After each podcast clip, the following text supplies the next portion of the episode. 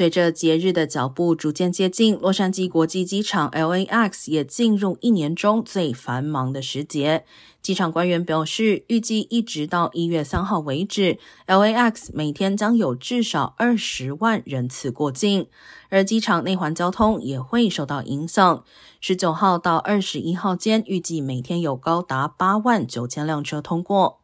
根据 TSA 过去三年的数据统计，圣诞节前后人潮最多的几天，分别是十二月二十七号、二十三号、二十号以及二十六号。建议旅客务必提早出门，以免因为塞车或大量人潮错过打机时间。